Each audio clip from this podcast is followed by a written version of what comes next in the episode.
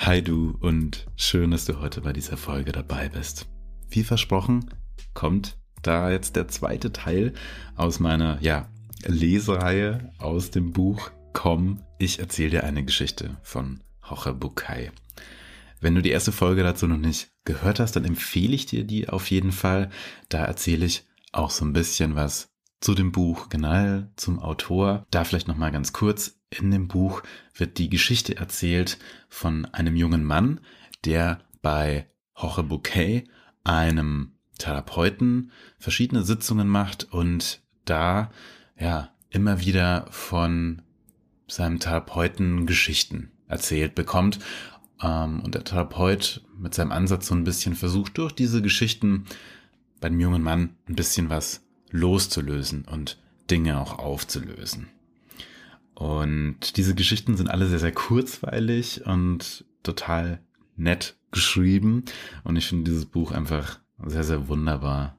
Das zum Schmunzeln ein, zum Nachdenken und ja, einfach auch mal vielleicht ein bisschen zum Loslassen.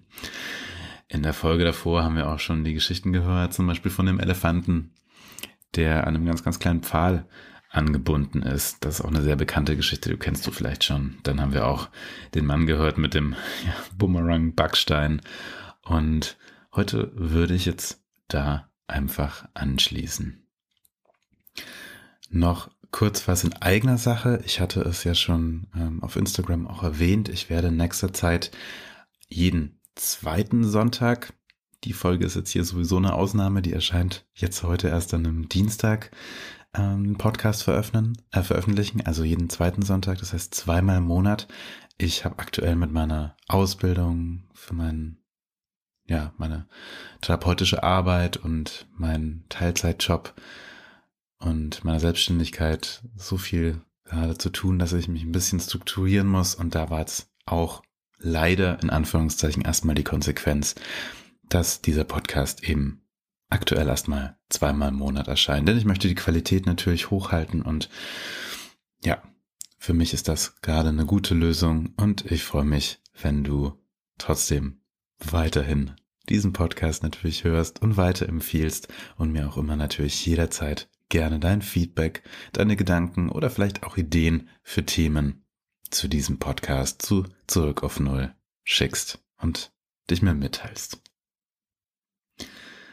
Und dann würde ich sagen, mache ich das heute einfach ganz kurz und beginne jetzt mit der Kurzgeschichte, die da heißt Der Wahlwert des Rings aus dem Buch Komm, ich erzähle dir eine Geschichte. Wir hatten darüber gesprochen, wie wichtig es ist, Anerkennung und Wertschätzung von außen zu bekommen. Hoche hatte mir Maslows Theorie der hier hierarchisch angeordneten Bedürfnisse erklärt. Wir alle gründen unsere Selbsteinschätzung darauf, wie sehr wir von den anderen gemocht und respektiert werden. An diesem Tag hatte ich mich darüber beklagt, weder von meinen Eltern richtig vollgenommen zu werden, noch als der beste Kumpel meiner Freunde zu gelten und auch auf der Arbeit nicht die rechte Anerkennung zu bekommen. Es gibt da eine alte Geschichte, sagte der Dicke und reichte mir den Mate, damit ich ihn aufgoss. Die handelt von einem jungen Mann, der einen Weisen um Hilfe ersucht. Dein Problem scheint dem seinen zu ähneln. Meister, ich bin gekommen, weil ich mich so wertlos fühle, dass ich überhaupt nichts mit mir anfangen weiß. Man sagt, ich sei ein Nichtsnutz, was ich anstelle, mache ich falsch, ich sei ungeschickt und dumm dazu. Meister, wie kann ich ein besserer Mensch werden? Was kann ich tun, damit die Leute eine höhere Meinung von mir haben? Ohne ihn anzusehen, sagte der Meister. Es tut mir sehr leid, mein Junge, aber ich kann dir nicht helfen, weil ich zuerst mein eigenes Problem lösen muss. Vielleicht danach. Er machte eine Pause und fügte dann hinzu, wenn du zuerst mir helfen würdest, könnte ich meine Sache schneller zu Ende bringen und mich im Anschluss eventuell deines Problems annehmen. Sehr gerne, Meister, stotterte der junge Mann und spürte, wie er wieder einmal zurückgesetzt und seine Bedürfnisse hinten angestellt wurden. Also gut, fuhr der Meister fort, Er zog einen Ring vom kleinen Finger seiner linken Hand, gab ihn dem Jungen und sagte, Nimm das Pferd, das draußen bereitsteht, und reite zum Markt. Ich muss diesen Ring verkaufen, weil ich eine Schuld zu begleichen habe.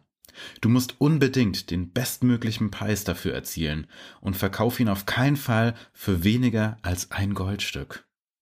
Geh und kehr so rasch wie möglich mit dem Goldstück zurück. Der Junge nahm den Ring und machte sich auf den Weg. Kaum auf dem Markt angekommen, pries er ihn den Händlern an, die ihn mit einigem Interesse begutachteten, bis der Junge den verlangten Preis nannte. Als er das Goldstück ins Spiel brachte, lachten einige, die anderen wandten sich gleich ab, und nur ein einziger alter Mann war höflich genug, ihm zu erklären, dass ein Goldstück viel zu wertvoll sei, um es gegen einen Ring einzutauschen. Entgegenkommend bot ihm jemand ein Silberstück an, dazu einen Kupferbecher, aber ja, der Junge hatte die Anweisung, nicht weniger als ein Goldstück zu akzeptieren und lehnte das Angebot ab. Nachdem er das Schmuckstück jedem einzelnen Marktbesucher gezeigt hatte, der seinen Weg kreuzte, und das waren nicht weniger als hundert, stieg er von seinem Misserfolg vollkommen niedergeschlagen auf sein Pferd und kehrte zurück. Wie sehr wünschte sich der Junge, ein Goldstück zu besitzen, um es dem Meister zu überreichen und ihn von seinen Sorgen zu befreien, damit er ihm mit Rat und Tat zur Seite stehen konnte. Er betrat das Zimmer. Meister, sagte er, es tut mir leid, das, worum du mich gebeten hast, das kann ich unmöglich leisten. Vielleicht hätte ich zwei oder drei Silberstücke dafür bekommen können, aber es ist mir nicht gelungen, jemanden über den wahren Wert des Ringes hinwegzutäuschen. Was du sagst, ist sehr wichtig, mein junger Freund, antwortete der Meister mit einem Lächeln. Wir müssen zuerst den wahren Wert des Rings in Erfahrung bringen. Steig wieder auf dein Pferd und reite zum Schmuckhändler. Wer könnte den Wert des Ringens besser einschätzen als er? Sag ihm, dass du den Ring verkaufen möchtest und frag ihn, wie viel er dir dafür gibt. Aber was immer er dir auch dafür bietet, du verkaufst ihn nicht. Kehr mit dem Ring hierher zurück. Und erneut machte sich der Junge auf den Weg. Der Schmuckhändler untersuchte den Ring im Licht einer Öllampe, er besah ihn durch seine Lupe, wog ihn und sagte schließlich Mein Junge, Richte dem Meister aus, wenn er jetzt gleich verkaufen will, kann ich ihm, kann ich ihm nicht mehr als 58 Goldstücke für seinen Ring geben. 58 Goldstücke? rief der Junge aus. Ja, antwortete der Schmuckhändler. Ich weiß, dass man mit etwas Geduld sicherlich bis zu 70 Goldstücke dafür bekommen kann. Aber wenn es ein Notverkauf ist, Aufgewühlt eilte der Junge in das Haus des Meisters zurück und erzählte ihm, was geschehen war. Setz dich, sagte der Meister, nachdem er ihn angehört hatte. Du bist wie dieser Ring, ein Schmuckstück, kostbar und einzigartig. Und genau wie bei diesem Ring kann ich deinen wahren Wert nur ein Fachmann erkennen. Warum irrst du also durch dein Leben und erwartest, dass jeder x-beliebige um deinen Wert weiß? Und noch während er dies sagte, streifte er sich den Ring wieder über den kleinen Finger der linken Hand. Hm, großartig. Ich lese gleich die nächste Kurzgeschichte weiter, die da heißt Der launenhafte König. Als ich den Mund aufmachte, fiel mir auf, wie hastig ich sprach. Ich war euphorisiert. Während meines Gesprächs mit Hoche wurde mir allmählich bewusst, was ich während der Woche alles getan hatte. Wie so manches, wie so manches Mal fühlte ich mich wie ein unschlagbarer Supermann, ein wahres Glückskind. Voll motiviert und strotzend vor Energie erzählte ich dem Dicken, das ist übrigens der Name von Hoche, dem Therapeuten, den der ähm, Patient diesem so ein bisschen gegeben hatte, erzählte ich dem Dicken von meinen Plänen für die nächsten Tage. Der Dicke lächelte fröhlich und komplizenhaft. Ich hatte wie immer den Eindruck, dass dieser Mann mich in allen meinen Seelenzuständen begleitete. Mochten sie sein, wie sie wollten. Dass ich meine Freude mit Hoche teilen konnte, war ein weiterer Grund für mein Glück. Alles lief bestens und ich schmiedete weitere Pläne. Für all das, was ich mir vorgenommen hatte, würden zwei Leben kaum ausreichen. Soll ich dir eine Geschichte erzählen? fragte Hoche. Obwohl ich mich kaum konzentrieren konnte, hörte ich zu. Es war einmal ein sehr mächtiger König, der, regier der regierte in einem fernen Land. Er war ein guter König, aber es gab da ein Problem. Er besaß zwei Persönlichkeiten. Es gab Tage, da erwachte er voller Überschwang, euphorisch und glücklich. Solche Tage waren vom ersten Glockenschlag an wunderbar. Die Gärten seines Palasts waren schön wie nie. Seine Dienerschaft schien wie ausgewechselt, so ausgesucht höflich und tüchtig war sie. Beim Frühstück fand er bestätigt, dass in seinem Königreich das beste Mehl verarbeitet und die besten Früchte geerntet wurden. An solchen Tagen senkte der König die Steuern, teilte den Staatsschatz neu auf, gab Anträgen statt und sorgte für einen friedlichen Lebensabend der Alten. An solchen Tagen gewährte der König seinen Freunden und Untertanen jede Bitte. Aber es gab auch ganz andere Tage. Das waren schwarze Tage. Schon am Morgen hatte er dann das Gefühl, dass er lieber noch ein bisschen länger im Bett geblieben wäre. Wenn ihm das klar wurde, war es allerdings schon zu spät und die Träume bereits verflogen. So sehr er sich auch bemühte, er konnte einfach nicht verstehen, warum seine Bediensteten so übellaunig und unaufmerksam ihm gegenüber waren. Die Sonne störte ihn noch mehr als der Regen, das Essen war lauwarm und der Kaffee zu kalt. Und schon allein die Vorstellung, Besucher zu empfangen, verschlimmerte seine Kopfschmerzen. An solchen Tagen erinnerte sich der König an Versprechungen, die er zu anderen Zeiten gemacht hatte, und erschrak beim Gedanken daran, wie er sie einlösen sollte. Dies waren die Tage, an denen der König Steuererhöhungen anordne, anordnete, Ländereien beschlagnahmte und seine Widersacher verhaften ließ. Aus Angst vor Gegenwart und Zukunft und heimgesucht von den Irrtümern der Vergangenheit reagierte er an solchen Tagen gegen sein Volk. Und das meistgebrauchte Wort an diesen Tagen war Nein.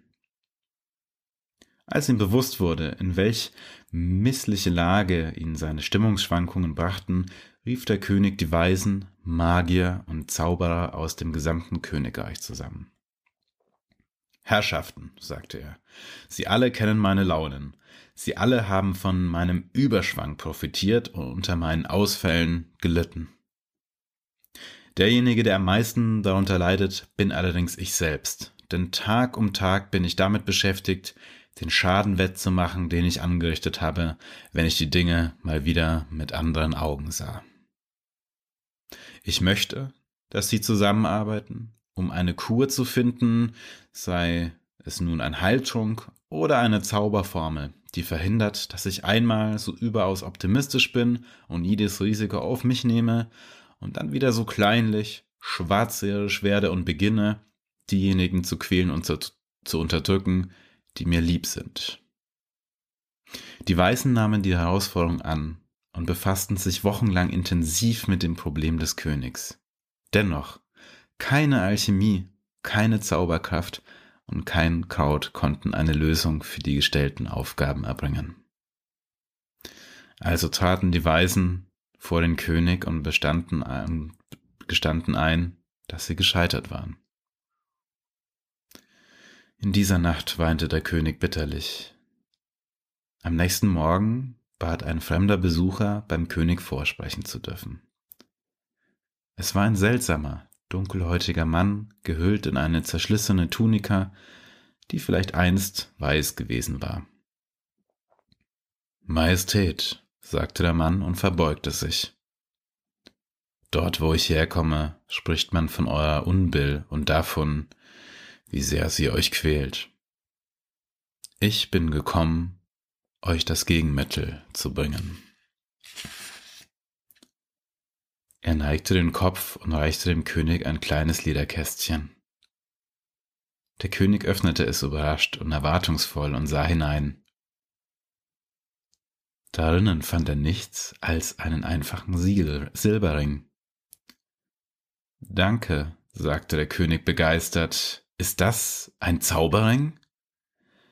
Gewiss ist er das, antwortete der Reisende. Aber seine Wirkung tritt erst in Kraft, wenn man ihn am Finger trägt. Jeden Morgen gleich beim Aufstehen müsst ihr die Inschrift lesen und euch jedes Mal, wenn ihr den Ring anschaut, an sie erinnern. Der König nahm den Ring aus dem Kästchen und las laut vor.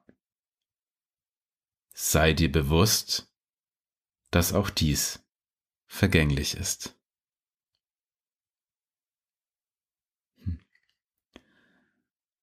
Ich würde sagen, eine Geschichte lesen wir noch zusammen. Und dann gucken wir mal, wie die drei Geschichten so auf uns wirken. Die nächste Geschichte heißt Die Fröschlein in der Sahne und das ist eine ganz kurze Geschichte. Ich steckte mitten in den Prüfungen. Ich hatte mich für zwei im Nebenfach und einem Hauptfach angemeldet. Der nächste Termin stand mir in einer Woche bevor und dafür blieb noch viel zu tun. Ich schaff das nicht, sagte ich zu Hoche. Es ist reine Energieverschwendung, sich mit etwas aufzuhalten, das sowieso aussichtslos ist. Am besten gehe ich einfach mit dem Wissen in die Prüfung, das ich jetzt habe. Dann habe ich wenigstens nicht die ganze Woche mit Lernen vergeudet, wenn sie mich schließlich doch nur durchfallen lassen. Kennst du die Geschichte von den zwei Fröschlein? fragte mich der Dicke. Es waren einmal zwei Frösche, die fielen in den Sahnetopf. Sofort dämmerte ihnen, dass sie ertrinken würden. Schwimmen oder sich einfach treiben lassen war in dieser zähen Masse unmöglich. Am Anfang strampelten die Frösche wie wild in der Sahne herum, um an den Topfrand zu gelangen. Aber vergebens, sie kamen nicht vom Fleck und gingen unter. Sie spürten, wie es immer schwieriger wurde, an der Oberfläche zu bleiben und Atem zu schöpfen. Einer von ihnen sprach es aus. Ich kann nicht mehr. Hier kommen wir nicht raus. In dieser Brühe kann man nicht schwimmen. Und wenn ich sowieso sterben muss, wüsste ich nicht, warum ich mich noch länger abstammeln sollte. Welchen Sinn kann es schon haben, aus Erschöpfung im Kampf für eine aussichtslose Sache zu sterben? sagte es, ließ das Paddeln sein und ging schnell unter. Als man gucken konnte, buchstäblich verschluckt vom dickflüssigen Weiß. Der andere Frosch, von hartnäckiger Natur, vielleicht auch nur ein Dickkopf, sagte sich, keine Chance, aussichtslos. Aus diesem Bottich führt kein Weg heraus. Trotzdem werde ich mich mit dem Tod nicht einfach so ergeben, sondern kämpfen bis zum letzten Atemzug. Bevor mein letztes Stündlein nicht geschlagen hat, werde ich keine Sekunde herschenken. Er strampelte weiter und paddelte Stunde um Stunde auf derselben Stelle, ohne vorwärts zu kommen. Und von, von all den Strampeln und die Beinchen, Schwingen, Paddeln und Treten verwandelte sich die Sahne allmählich in Butter. Überrascht machte der Frosch einen Sprung und gelangte zappelnd an den Rand des Topfes. Von dort aus konnte er fröhlich quakend nach Hause hüpfen.